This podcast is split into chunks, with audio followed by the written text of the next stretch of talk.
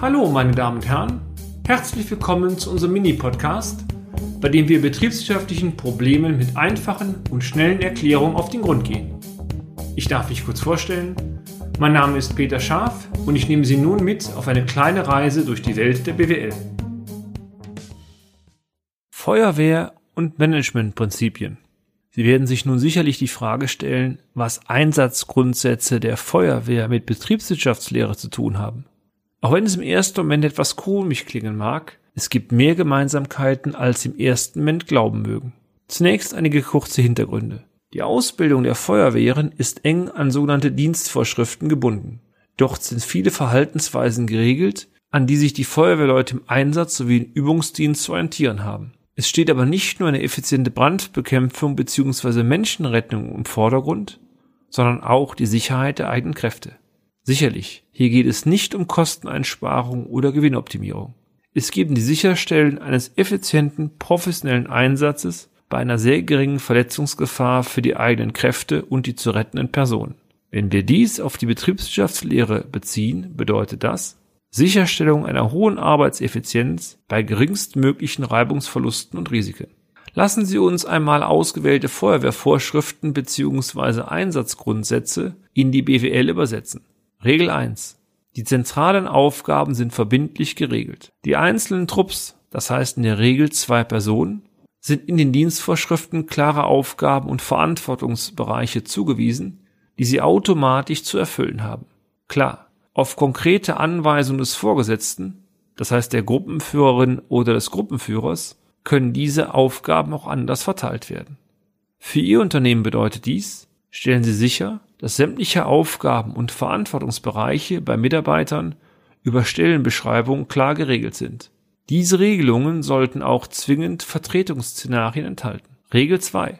Ein Trupp soll im Gefahrenbereich immer gemeinsam vorgehen.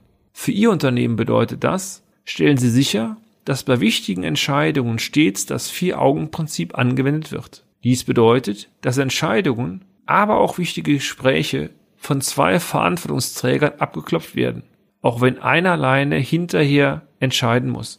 Bei wichtigen Gesprächen sagt die Erfahrung, dass vier Ohren immer mehr als zwei Ohren hören.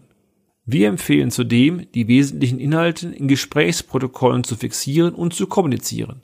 Dies verhindert Missverständnisse und dient zudem einer guten Prozessdokumentation.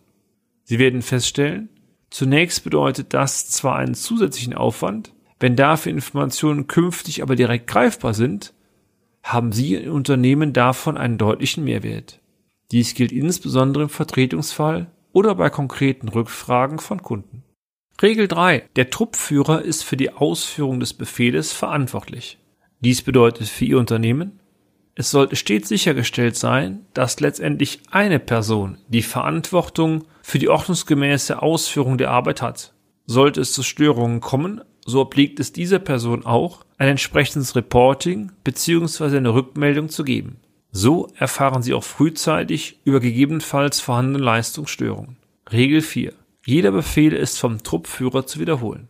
Wenn wir diese Aussage die Wirtschaft übersetzen, wollen wir selbstverständlich nicht die Sklaverei wieder einführen. Stellen Sie aber sicher, dass die wesentlichen Eckdaten einer konkreten Arbeitsanweisung so von relevanten Personen verstanden wird, wie sie es auch gewollt haben.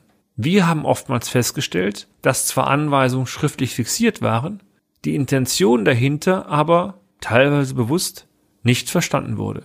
Dies führt oftmals dazu, dass die Ausführung nicht im gewünschten Sinne verläuft. Regel 5. In besonderen Situationen kann der Trupp verstärkt werden. Für Ihr Unternehmen bedeutet das, unabhängig davon, wie die Stellenpläne im Einzelnen aussehen und welcher Kräfteeinsatz im Standardfall für die einzelne Abteilung vorgesehen ist, ist im Bedarfsfall eine hohe Flexibilität notwendig. Ein großer Wettbewerbsvorteil mittelständischer Unternehmen ist genau dies. Sie können sehr flexibel Personalressourcen je nach Bedarf verschieben. Damit zum Teil sehr künftig agieren und sich so Vorteile verschaffen. Sollten Sie beispielsweise bei einer Auftragsabwicklung feststellen, dass in einzelnen Bereichen die eingesetzten Maschinen und Personalressourcen nicht ausreichen, sollte hier zügig temporäre Abhilfe geschaffen werden. Stellt sich dann aber heraus, dass es sich um kein temporäres, sondern vielmehr ein strukturelles Thema handelt, dann wäre selbstverständlich die Aufbau bzw. die Ablauforganisation zu hinterfragen. Regel 6. Haben die Trupps ihre Aufgabe erledigt, so melden sie sich beim Einheitsführer bzw. der Führerin. Vielleicht mag es banal klingen, aber gute Unternehmen zeichnen sich auch durch eine verantwortungsvolle Belegschaft aus. Verantwortungsvoll bedeutet also auch, sehr behutsam mit der kostbaren Arbeitszeit umzugehen. Wenn der Arbeitsauftrag erfolgreich absolviert wurde, aber auch wenn es zu Störungen kam, muss eine automatische Rückinformation an die Führungsebene erfolgen. Gleiches gilt natürlich auch dann, wenn freie Kapazitäten vorhanden sind. Diese können entweder dafür genutzt werden, weitere Aufträge anzunehmen oder aber Überstunden und Alturlaubstage abzubauen. Wie oft haben wir es erlebt, dass einige Mitarbeiter zwar über Überstundenpotenziale verfügen, diese aber bei einer schwachen Auftragslage nur zu einem kleinen Teil abbauen. Gleiches gilt für alten Resturlaub. Dies kann nicht im Interesse des Unternehmens sein, aber auch nicht im Interesse einer vernünftigen Arbeitsplatzsicherung auf Dauer. Fazit. Was können wir nun von der Feuerwehr lernen?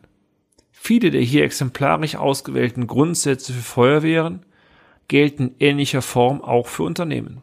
Solche Grundsätze zu schaffen, die Mitarbeiter hierfür zu sensibilisieren, aber auch notwendige Kontrollschleifen zu implementieren, dies stellen klassische Führungsaufgaben dar. Wenn dies erfolgreich gelingt, dann hilft dies nicht nur der Ertragslage Ihres Unternehmens. Klare Grundsätze und Regeln helfen auch den Mitarbeitern, unnötig Stress abzubauen und auf Dauer Arbeitsplätze zu sichern. Wenn Sie das nächste Mal ein rotes Auto mit blauen Kennleuchten sehen, werden Sie vielleicht mit etwas Schmunzeln an diesen Beitrag denken. Und damit sind wir auch schon wieder am Ende des heutigen Podcasts. Haben wir Interesse geweckt? Fein. Dann besuchen Sie uns doch einmal auf unserer Homepage unter www.scharf-office.de und schalten Sie auch beim nächsten Mal wieder ein für eine kleine Reise in die Welt der BWL. Ihr Peter Scharf.